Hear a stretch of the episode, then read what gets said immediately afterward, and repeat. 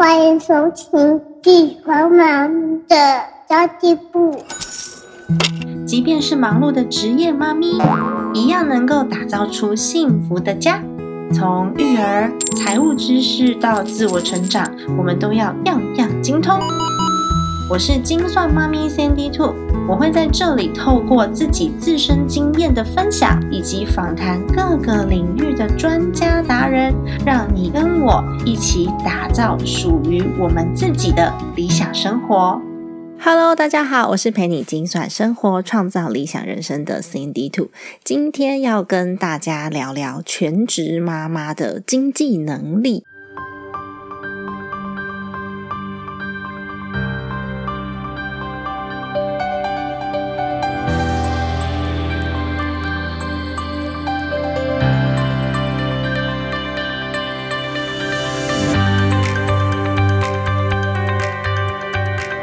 其实有很多人呢，都会直接告诉我说：“对，没错，就是要有经济能力才会有底气。”但是实质上遇到要跨出去的那一步的时候，大家可能还尚未遇到问题，没有急迫性，或者是有一点害怕，然后有一点跨不出去，因为可能离开职场很久了，对自己比较没有自信。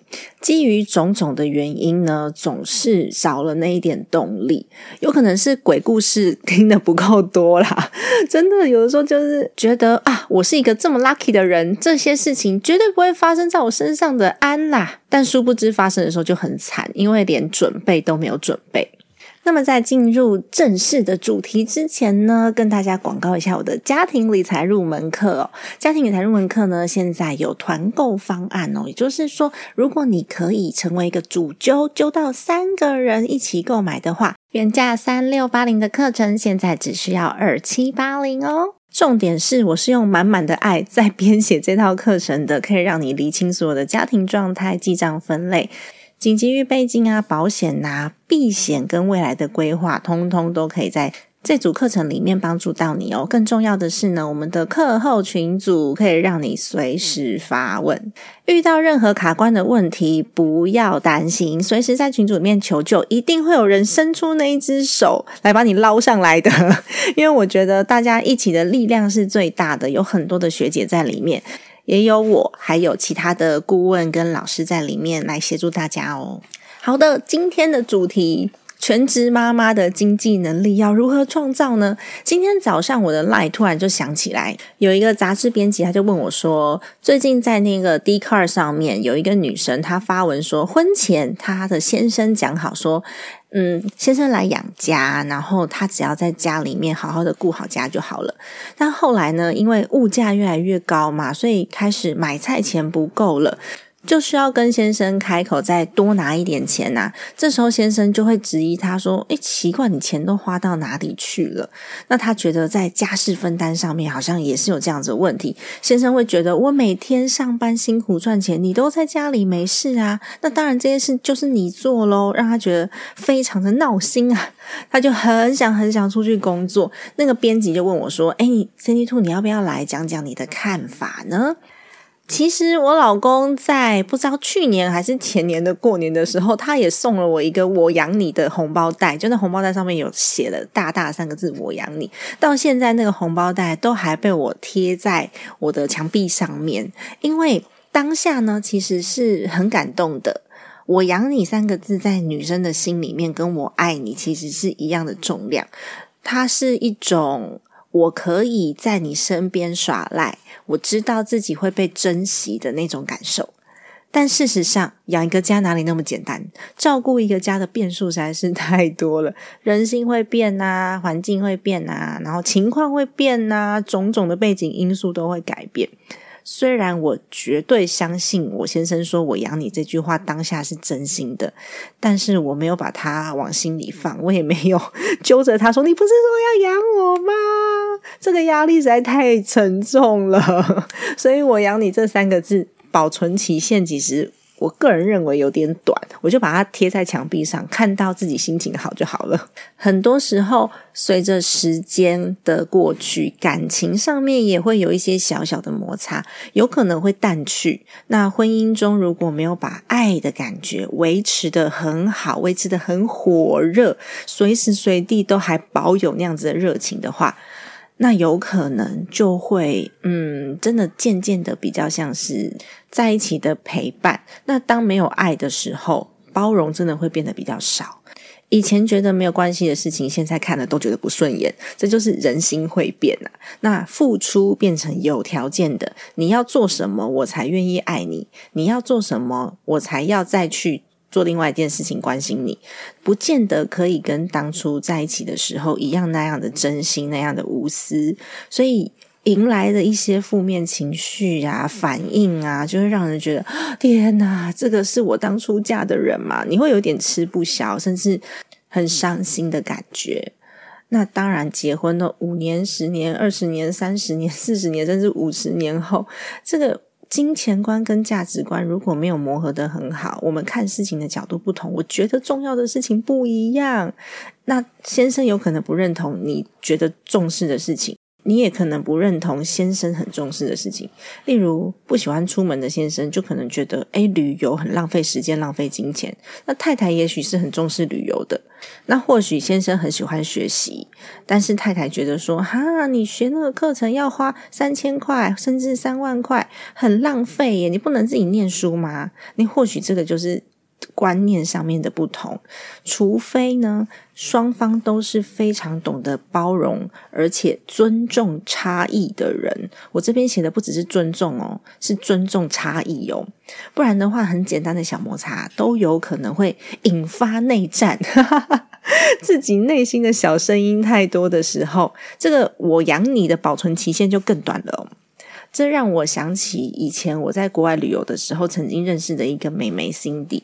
我那时候是大学期间，我到美国去待了两个月，在语言学校里面。那个美眉呢，她后来二十四岁就结婚了，连续生了三个小孩。他先生的工作从缅甸换到越南，又换到大陆，收入是不错，然后人也很 nice，很怕表的一个男生哦。当时也是很年轻，二十出头岁，好像大他两岁吧，二十六岁左右。所以呢，Cindy 一直都是不需要工作的。他的先生就跟他打包票说，让他放心在家带三个小孩。于是 Cindy 认真的在家当了好妈妈，一直到他的老三满三岁。多四岁的时候进到幼儿园，他终于有更多自己的时间了。他这时候才发现，诶，先生的心已经不在自己身上了，因为他已经变成了黄脸婆。那么先生还是会支付生活费，可是那个生活费就感觉好像在付薪水一样，老板在付员工薪水一样，我付你钱去照顾小孩，就变成义务了。因为先生呢，在大陆已经有了新欢。就丢给他一句说：“谁喜欢没有魅力的黄脸婆？我在你面前呢，我就是嗯不起来这样子，很伤人的一句话哦。而且呢，Cindy 的婆婆，我认为很过分。我听到这件事的时候，我真的觉得愤怒。婆婆当然是疼自己的小孩的嘛，但是呢，她疼到她帮儿子隐瞒，让儿子在外面买房子给新的女朋友住，他们就不常回家了。”那但是，Cindy 她离开职场已经有九年的时间了，身边有三个小孩，她自己要出去赚钱，但是她没有自信。我认为没有能力跟没有自信是两回事哦，你得两项都具足，我们才有办法很勇敢的往前跨出那一步。这真的是一个很真实、很血淋淋的案例。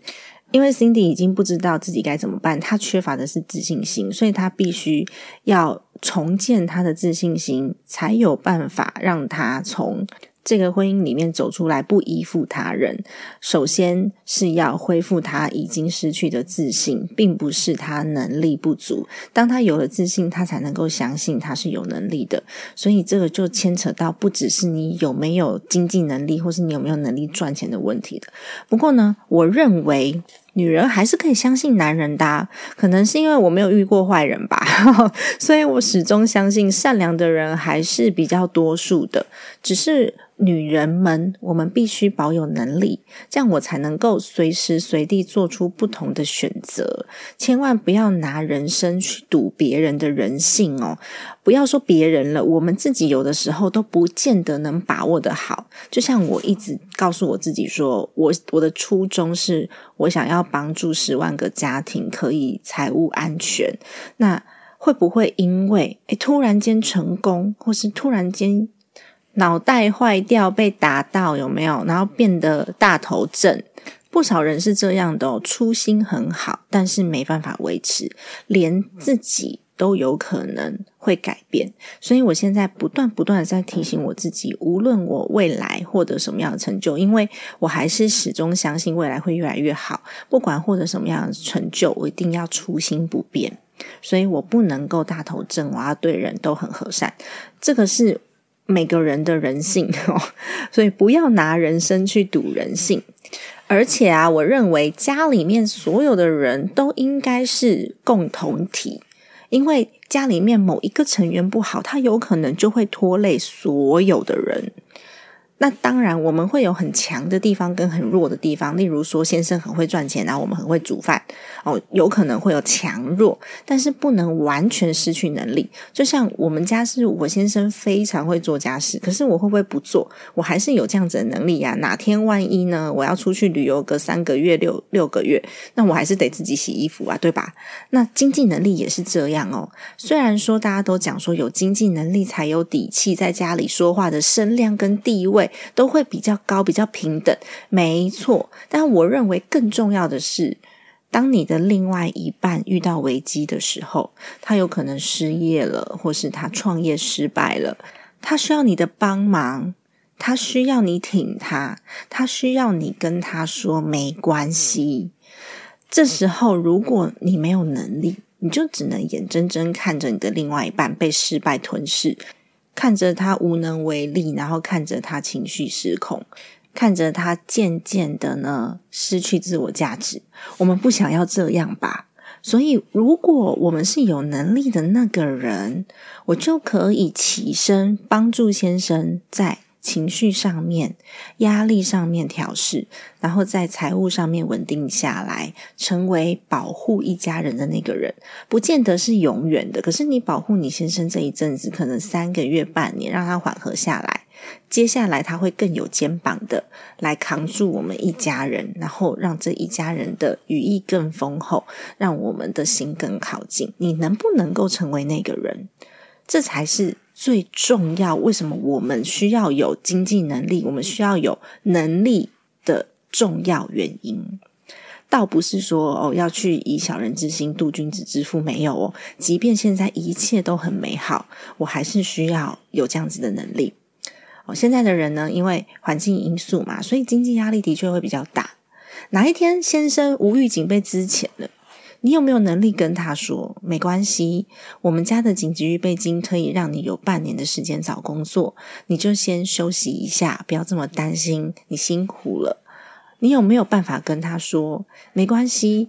我这边虽然收入不多，但是呢，吃饭钱还是有的。你不需要压力这么大哦，不要担心。你能不能够这样子讲？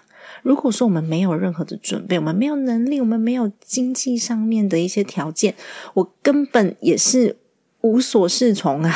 根本跟着先生一起哭吧。那小孩怎么办呢？是吧？曾经我有一个朋友呢，他就是打电话跟我说，他的老板说呢，呃，现在公司需要调整人事结构，那没有要他离职，但是希望公司大部分的伙伴都改成接案的合约。那那时候呢，在二零一九年的年底，我一听这状况，我觉得，嗯，这个一定不单纯。根据我的判断，这不会是很单纯的，就是公司要改组那么简单。我就跟这位朋友说：“我说你们公司应该是经营遇到困难了，所以他想要之前员工，可是他没有那么多的资遣费可以付给大家。那。”如果说你想要拿到你应该拿到的权益的话呢，你就跟老板说，因为我还要养家，我要养孩子，改成接案的合约对我来说没有保障，所以我没有办法改成接案的合约。你要不要干脆就之前我好了？如果真的得改的话，那接案的合约我是没有办法同意的，因为我还是需要一份工作。那你就之前我。啊！但是我需要那个非自愿离职证明，我才可以去领到失业补助。那其他的权益，你只要按照劳基法的规定给我就好了。哦，这个是给老板一点压力，这样。于是呢，我这个朋友他就拿到了第一个，他拿到了预告工资；然后第二个是他拿到了资遣费；第三个是他的年假全部都换成现金了；然后第四点很重要哦，是他拿到了非自愿离职证明书。那果真，当时他们公司总共有八个员工转成接案的合约，只有他一个人拿到资遣费，其他人的确是转了合约之后，公司就再也没有派案子了，或是一个月就派不到。一万块、八千、一万这样子的案子而已。那当时 也是有不少的抱怨声音出现呐。那只有他，他是拿到了非自愿离职证明，然后拿到六个月的失业补助，再加上呢，他有这个资遣费预告薪资跟年假换成现金，加上他自己准备了紧急预备金，所以他的家庭财务是。不至于失控的，那心情上稍微也缓和了许多，因为他知道他拿到了，但是他其他的七个同事全部都没有拿到。这其实就是懂跟不懂的差异而已。如果说你遇到这样子的问题，你是我的学员，在我的群组里面的话，请你立刻在群组里面发问。我的那个群组是赖的社群，所以它是可以匿名的，你不要担心，就是大家会用什么异样的眼光看你。我们会立刻协助，因为真的是知道跟不知道而已哦。所以你不要觉得，哎，理财这件事情啊，财务经济这件事情，家里面有一个人会就好了。的确有一个人会比没有人会好。但是如果只有一个人会，其他人完全没有理财的概念，在危机发生的时候，除了先生或者是那一位懂的人以外，没有人有相关的知识跟能力应对，这才是最可怕的事情。那也会有人问说：“那我就一定要出去上班吗？”我觉得有能力不代表一定要上班呢。我们只需要从事。可以看见自我价值的事情就可以了。重要的是，你能不能够有这份自信，认同自己，肯定自己，喜欢自己，然后再从你自己为出发点去规划你想要的生活跟收入方式哦。在育儿的同时，也可以规划出自己的多元收入，来避免这些隐藏性的危机发生的时候，我们没有办法处理。所以。你可以好好的去想想看，除了到处兼差打工，因为到处兼差打工是用时间去换钱嘛，或者是传直销的机会以外，还有什么可能性？我没有觉得传直销不好哦，因为传直销的确是很多人在里面获得一些成功，但它是需要条件的。我曾经有一集的 podcast 有讲过，我会把这一集的 podcast 连接放在内容的部分给大家来收听哦。传直销不见得适合每一个人。哦，适合你自己的，你需要有自己的需求出发，然后你可以去有自己的需求面去看见别人的需求，这一点呢，就欢迎你来听听看我们。每个月的非读学讲座会让你开启更多的想法。那报名都是免费的，我也会把链接留在下面。我我们真的创造了一个很棒的平台，有很多的资源提供给妈妈们来做进修，有免费的，也有收费的，就是看你想要跟进到什么程度。那全职妈妈呢？要创造自己的经济能力，要怎么样踏出第一步？首先，我还是再讲一次，这个已经讲过 N 百遍了。先厘清自己的财务状况跟现金流的状况。你至少要知道你每个月需要多少生活费，你至少要存有紧急预备金，然后你至少要有一个可以让你避险的保险工具。资产负债的状况盘点出来之后，我才会知道，诶有多少资源可以去做应用。所以，厘清自己的财务现况是最重要的第一步。那第二步呢，是分配好可运用的资源。我把资源分配进去之后，开始学习理财跟基础投资，甚至我可以学习我想要创造多元收入的能力。这个要从认识自己开始，这一点也非常非常重要。那么，没有经济压力的妈妈，你可能比较有优势，因为你可以有多一点的时间，先去测试跟了解自己。你可以了解自己的现在的能力啊、喜好啊，以及你有没有遇到什么样子的困扰。那这个困扰是不是别人也有的？那去结合一些资源来创造其他的收入，学习创造多元收入的能力跟知识。因为你现在是经济没有压力的情况下，所以尽量累积可以让未来碰看到更多价值的能力。尽量去堆叠你自己，然后让自己越来越足够的底气。